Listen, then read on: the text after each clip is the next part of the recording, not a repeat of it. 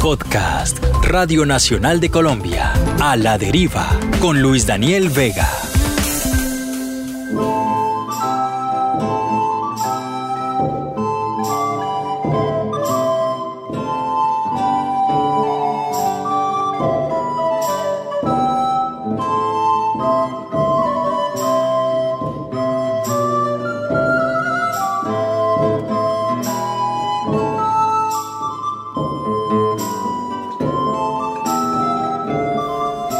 Escrito hace más de tres siglos por José Cascante, probablemente el compositor más importante del periodo colonial en Santa Fe de Bogotá, el villancico No sé si topo fue grabado en la capilla de la Hacienda Alcalá, ubicada en Samacá.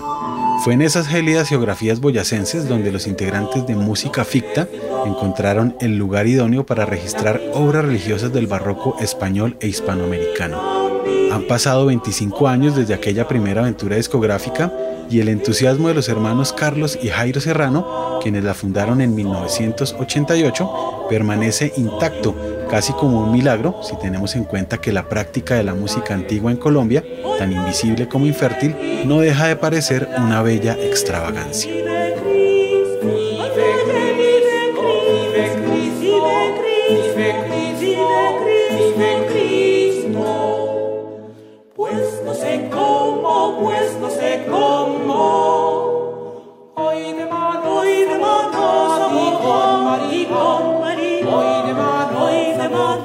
Esta edición del podcast A la Deriva, con la grata compañía de Carlos y Jairo, les invitamos a conocer la singular historia de música ficta. Sean bienvenidas y bienvenidos.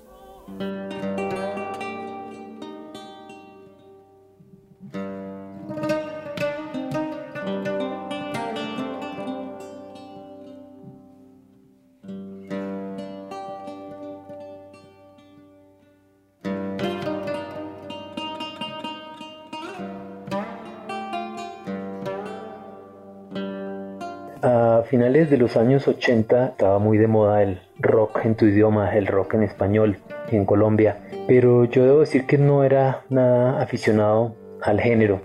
Sí me ha gustado mucho el rock toda la vida, pero el rock en inglés. En esa época, digamos que a duras penas Cerati o Soda Stereo, pero no, de resto no me tramaba el, el rock en español.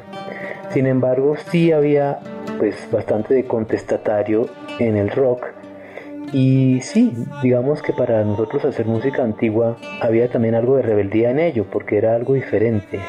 Era diferente, digamos, a estar tocando en un cuarteto de cuerdas o un repertorio más estable, clásico, conocido como decir Schubert o Brahms o Beethoven. No, hacer música antigua era una novedad. Entonces sí había algo de, rebeldía en eso y en, y en lo jóvenes que éramos en ese momento. Pero también un motor muy importante que nos llevó a, armar el grupo era, por lo menos para mí, el afán de tocar. Me fascinaba la idea de tocar en, público. Yo estaba dispuesto a tocar en, muchos sitios, no me importaba que no pagaran, era, eso era lo de menos. Me encantaba la idea de tocar. Y ese fue un motor aún más importante, me parece. La movida de la música antigua en Bogotá era bastante escasa, casi que nula. Era muy poquito lo que había eh, la inspiración me llegaba a mí más de los discos. Eh, habían grupos en esa época que me clamaban enormemente, como por ejemplo el conjunto de música antigua de Londres que dirigía un personaje llamado David Monroe, quien tocaba una cantidad enorme de instrumentos de viento y era como un gran investigador y publicó un libro bellísimo lleno de fotos de instrumentos absolutamente exóticos. Era muy muy llamativo eso y también digamos los holandeses Franz Bruggen, eh, flautista dulce, y Gustav Leonhardt, clavecinista. Ese sonido tan hermoso, esos instrumentos, ese repertorio completamente desconocido, era, era una delicia escuchar esa música. Y otro grupo que también de aquella época me tramaba mucho era el Música Reservata, un grupo inglés que dirigía Michael Morrow y tenía una cantante que sonaba como un cromorno. Era rarísima esa combinación, pero me seducía mucho ese sonido. Y finalmente, pues como yo tocábamos eh, flauta dulce, pues me, me, gustaba mucho también un grupo de la época que era el Conchentus Músicos de Viena, que era un, un conjunto de solo flautas dulces. Me parecía celestial el sonido de ese, de ese grupo. Así que esos, esos discos de esos grupos fueron bien importantes en, en el entusiasmo para formar música ficta. Las nuevas que no son nuevas de alegría, infante don Fernando.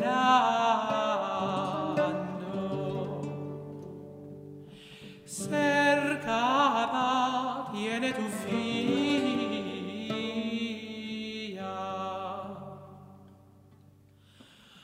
Lo que nos llevó a sumergirnos, a especializarnos en el ah, barroco hispanoamericano y español, eh, ocurrió en 1992 cuando se celebraron los 500 años del descubrimiento de América.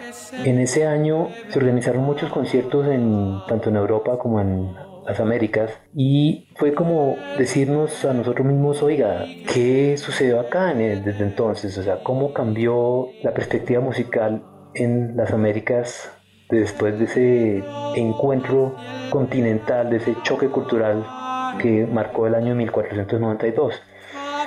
Eso nos llevó entonces a tratar de enfocarnos en el repertorio nuestro, en el repertorio americano, porque hasta entonces nosotros tocábamos, por ejemplo, música de danza italiana o repertorio inglés, repertorio alemán, en fin, pero éramos colombianos, es decir, eh, ¿qué posibilidades teníamos nosotros como grupo colombiano de viajar al exterior interpretando repertorio francés o italiano o alemán.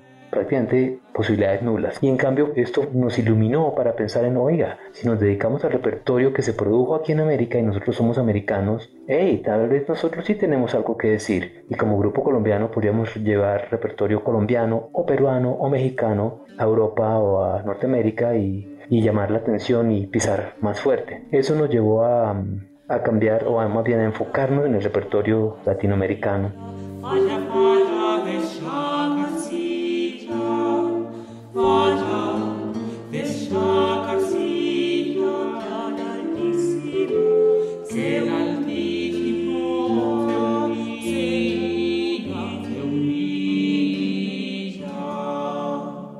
Antes de la grabación de nuestro primer disco, el grupo pues eh, se dedicaba a tocar, a tocar muchos conciertos a nivel local en Bogotá, sobre todo, pero también ya comenzábamos a dar nuestros primeros pinitos fuera de Bogotá e incluso en el exterior también. Antes del primer disco ya habíamos tenido dos giras por uh, varios países de Europa y en esa época yo en la dorada porque las cosas han cambiado mucho. Uno iba a Europa y daba 15, 17 conciertos en una gira cosa que ha cambiado mucho porque hoy en día uno va a Europa y da uno o dos conciertos.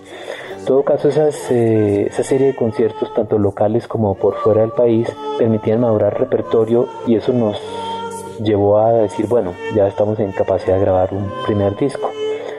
Los retos, sin embargo, fueron múltiples. El primero y más obvio era dónde grabar.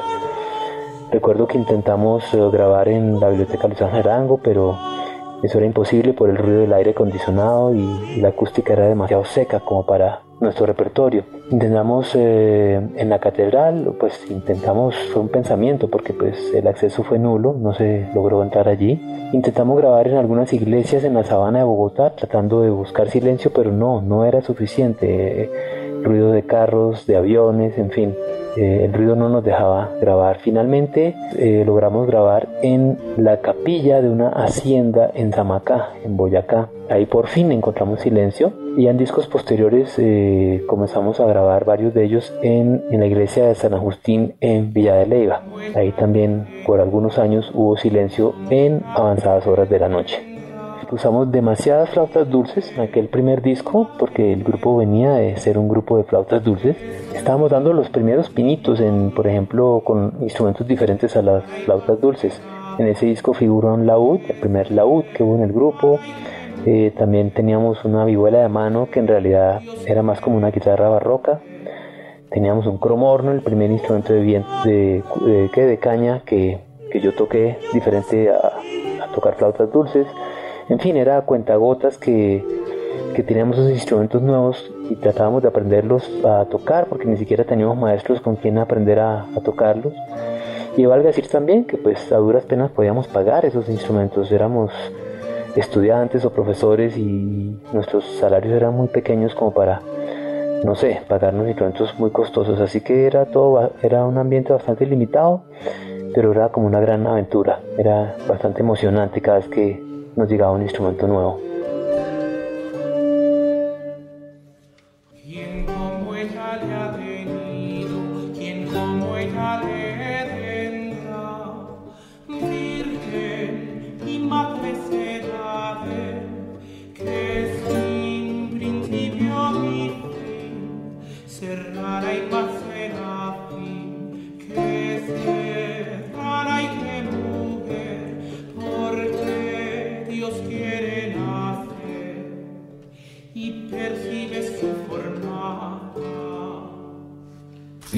pasado muchísimas personas por la agrupación Música Ficta. Creo que ni Carlos ni yo podríamos recordar ya todas las personas que han pasado.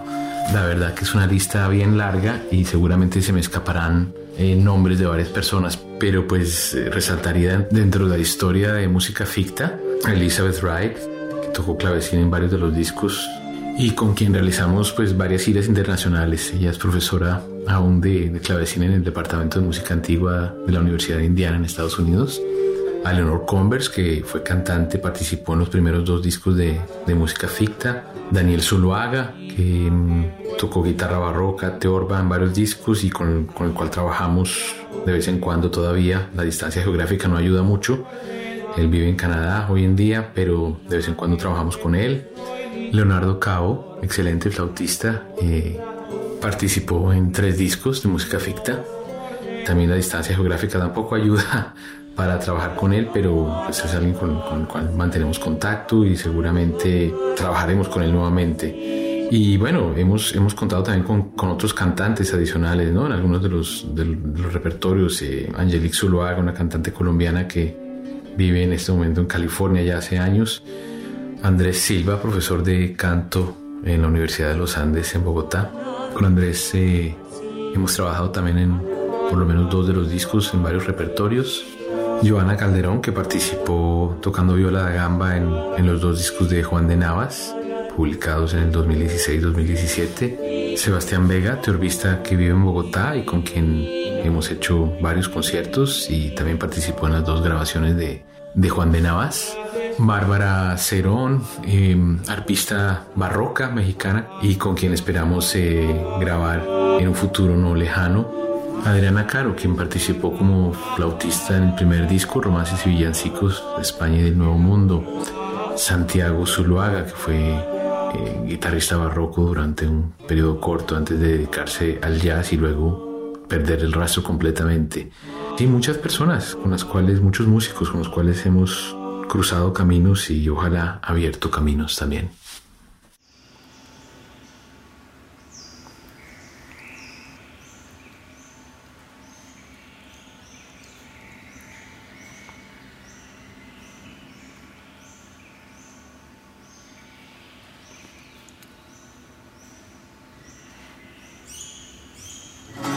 Luego de Romances y Villancicos de España y del Nuevo Mundo, disco con el que Música Ficta debutó en 1996, llegó De Antequera sale un moro, grabación publicada en 1999. A esta, dedicada a la música de la España cristiana, mora y judía, que se interpretaba en 1492, le siguió Sepan todos que muero, una desconcertante inmersión en la música de villanos y cortesanos en el Virreinato de Perú que la agrupación editó en 2003. Más tarde, en 2007, les tocó hacer una absurda maroma para acceder, a través de terceros, a copias de las partituras archivadas en la Catedral de Bogotá. De allí surge el disco Del Mar del Alma, que contiene villancicos creados e interpretados en Santa Fe de Bogotá en un periodo que va desde mediados del siglo XVII hasta comienzos del siglo XVIII.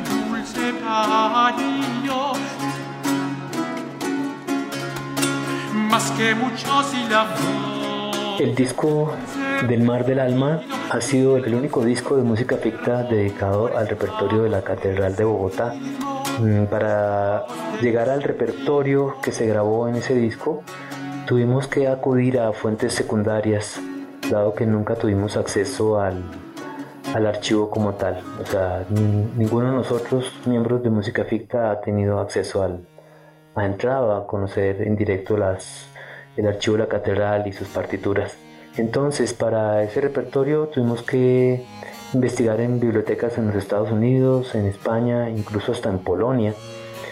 Y también eh, tuvimos acceso a publicaciones pues, modernas, recientes, de los musicólogos que sí tuvieron acceso a, a ese archivo, como por ejemplo Robert Stevenson en Estados Unidos, quien fue tal vez el musicólogo más destacado en la difusión del repertorio barroco hispanoamericano, o el musicólogo chileno Samuel Claro. Entonces, gracias a las publicaciones modernas de ellos fue que pudimos tener acceso a ese tipo de repertorio.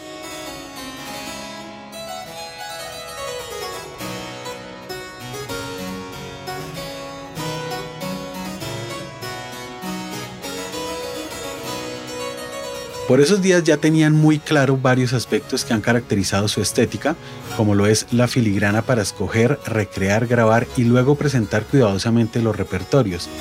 Para quienes gozan del fetichismo, los discos de música ficta son objetos primorosos que arrebatan el goce acústico y visual.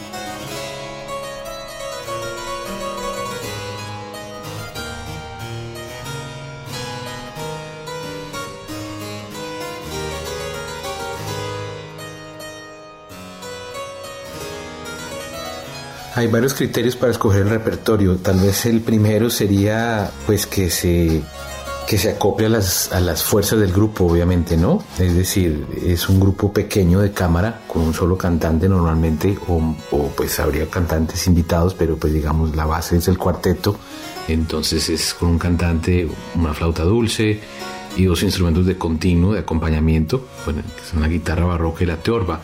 Entonces un repertorio que sea adecuado para esas fuerzas, digamos, ¿no? En principio, por una parte. Por otro lado, que sea un repertorio interesante, o sea, interesante musicalmente. Es decir, hay mucha música, y hay que decirlo con honestidad, mucha música colonial que, que la calidad no es muy buena, así tal cual, no, no, es la mejor calidad y, y la verdad no, no llama mucho la atención rescatarla, no llama mucho la atención hacerla. Entonces el repertorio, digamos, tiene que ser un repertorio valioso musicalmente, que llame la atención.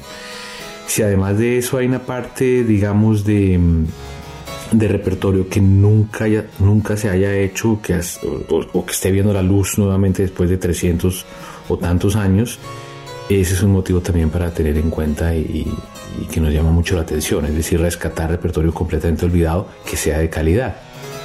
Y mmm, la parte de textos, todo el diseño, pues nos encargamos nosotros. Eh, eso requiere muchísimo tiempo.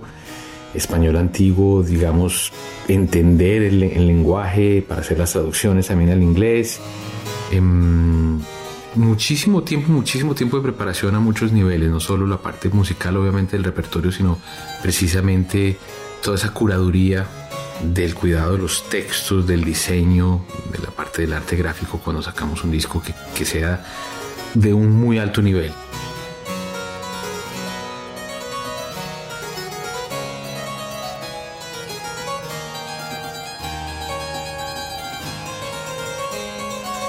Buena parte del repertorio que nosotros tocamos no fue pensado para concierto, fue un repertorio pensado, por ejemplo, para celebraciones religiosas, puede ser también para una fiesta, una fiesta en una plaza, en, en, las, en las calles, puede ser un repertorio para una reunión casera, en fin, lo que nosotros tratamos entonces de hacer, tanto en conciertos como en discos, es recrear ese ambiente.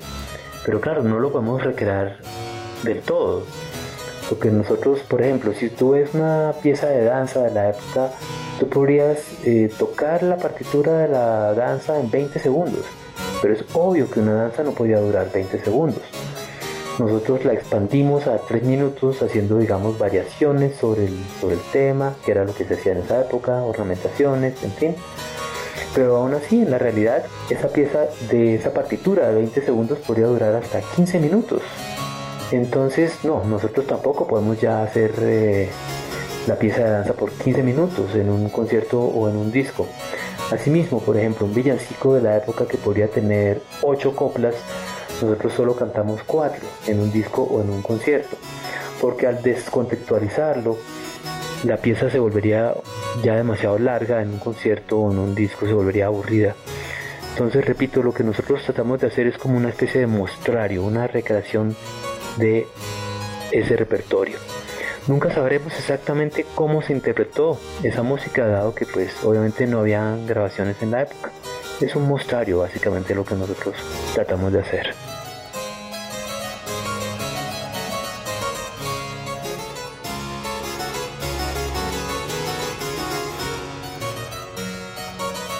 Buscar el silencio, la calidez acústica, alejarse de la frialdad de un estudio de grabación y hacer un viaje en el tiempo para sintonizarse con espacios en los que probablemente sonaron músicas creadas hace más de 300 años, fueron cruciales para que tomaran la determinación de grabar en viejas iglesias. Con el paso de los años, les ha tocado ir más lejos para encontrar la quietud y el sosiego.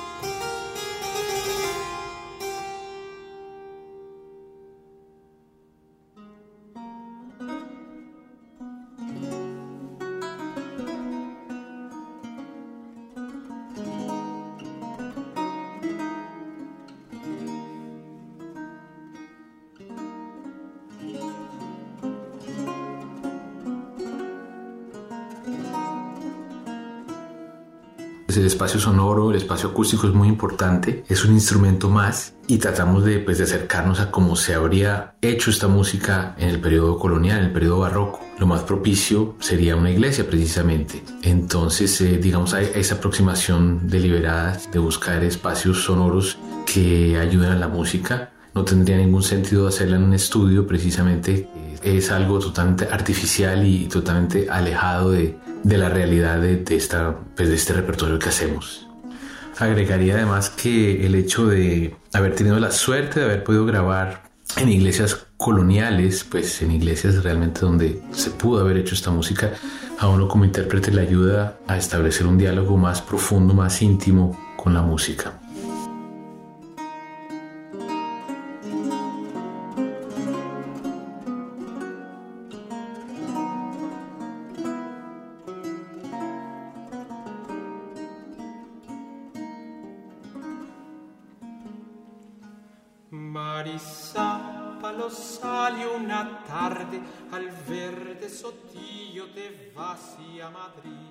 Durante muchos años, Música Ficta grabó todos sus discos en la iglesia de San Agustín, en Villa de Leiva. Eso se hacía en avanzadas horas de la noche, digamos comenzando hacia las 12 de la noche y terminando hacia las 5 y 30, máximo 6 de la mañana. A esas horas de la noche podíamos contar con silencio. Claro, habían perros, eh, chicos jugando en el, en el parque, motos, luego los camiones de la leche al amanecer, en fin, pero se podía todavía manejar. Sin embargo, el crecimiento turístico de Villa de Leiva llevó a que ya en ningún momento de la noche hubiese suficiente silencio como para grabar un disco. Y entonces ahí comencé yo a explorar iglesias coloniales en, los dos departamentos, en Cundinamarca y Boyacá, a ver de pronto cuál podría servirnos, cuál nos podría servir de reemplazo de la iglesia de San Agustín en, Villa de Leyva. Así fue como llegué a la iglesia de Chiquiza. La iglesia colonial de Chiquiza es una de las más antiguas de Boyacá y Chiquiza tiene una enorme ventaja a nivel de grabaciones con respecto a Villa de Leyva y es que el casco urbano está habitado por más o menos unos 15 habitantes. Esa escasez de habitantes en Chiquiza, que lo hace casi como un pueblo fantasma, se debe a que la zona alrededor de Chiquiza ha estado sujeta a tremendos incendios. Es una zona muy seca y muy árida, entonces no es muy apta para, para la vida. Entonces, digamos que para la música, pues sí está muy bien para grabar. La gran ventaja que ha representado grabar en Chiquiza versus grabar en Villa de Leyva es que podemos grabar de día. Nosotros, repito, grabábamos antes en horas de la noche. El grabar de día, pues, hey, somos, eh, somos seres diurnos y nos rinde muchísimo más grabar de día, estamos más despejados, es mucho más descansado. Y bueno, pues para los años que nos han pasado ya por estas uh, chasis de nuestros cuerpos, pues nos conviene mucho más hoy en día grabar de día que de noche. Merendaron los dos a la mesa la niña de falerí y Perico mirando lo verde comió con la salsa de su perejil comió con la salsa de su mas oyendo morrido en las hojas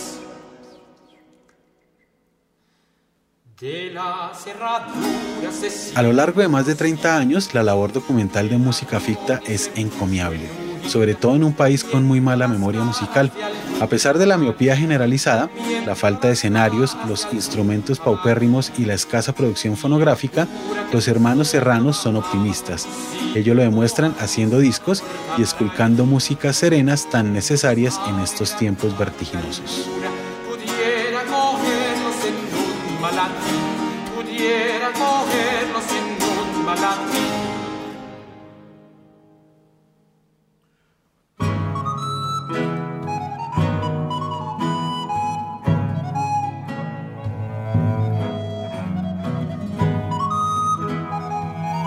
Fecha en que Música Ficta comenzó labores, 1988, podríamos decir que el escenario de la música antigua en Colombia ha mejorado mucho en ciertos aspectos y en otros aspectos todavía hay mucho por hacer.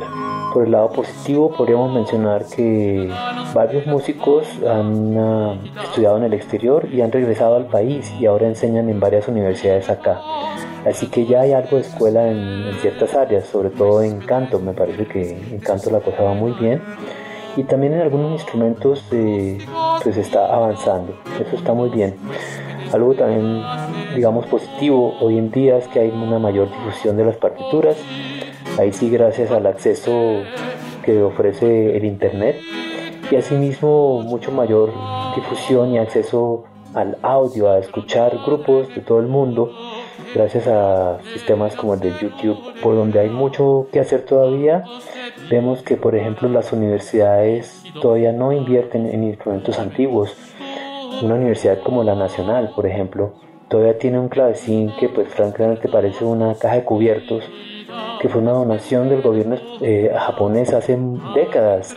No han invertido en un solo clavecín o algo que uno diga un órgano portativo, instrumentos que son absolutamente básicos para para la música antigua. Y no solo lo digo la nacional, la Javeriana, la Universidad de los Andes con programas de música también no invierten, no hay, no encuentras sacabuches, ni flautas dulces, ni cromornos, ni nada de eso en ninguna de esas universidades. Algo que también me parece que está muy estancado o que debería mejorar es la poca actividad concertística que es casi insignificante a nivel de, grupos de música antigua locales en Colombia. Eh, por ejemplo, la Biblioteca Luis Ángel Arango no programa prácticamente nada eh, de grupos locales en música antigua. En el Festival de Cartagena prácticamente jamás ves un grupo local eh, tocando música antigua. Si sales de Bogotá vas a ver teatros en Medellín, en Cali, Bucaramanga, Barranquilla. No hay nada programado allí. Así que a ese nivel falta un montón todavía.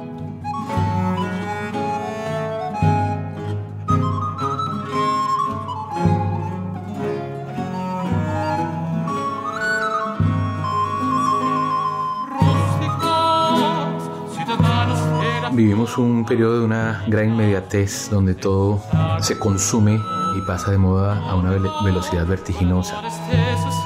Creo que precisamente para esta época la propuesta de hacer música antigua eh, tiene mucho más sentido, mucho más valor. pienso que es volver a algo que hemos perdido, una capacidad de silencio. La música antigua tiene muchísimo de silencio también, una reconexión más íntima, un diálogo más íntimo con la música y asimismo una expansión de los niveles de atención, los niveles de atención que son tan breves hoy en día, dado el bombardeo visual y auditivo que sufrimos a diario. En ese sentido me parece que hacer música antigua hoy en día es, em, es más necesario. Y entre dientes de sus huellas, corrido de verlo se puso a reír, de verlo se puso a reír merendaron los dos a la mesa que puso la niña de Este fue un podcast de la serie A la Deriva para la Radio Nacional de Colombia, cuyo montaje estuvo a cargo de Santiago Lozano. Mi nombre es Luis Daniel Vega y les invito a seguir descubriendo biografías anodinas, grabaciones olvidadas, libros que suenan y algunas historias de sellos inauditos.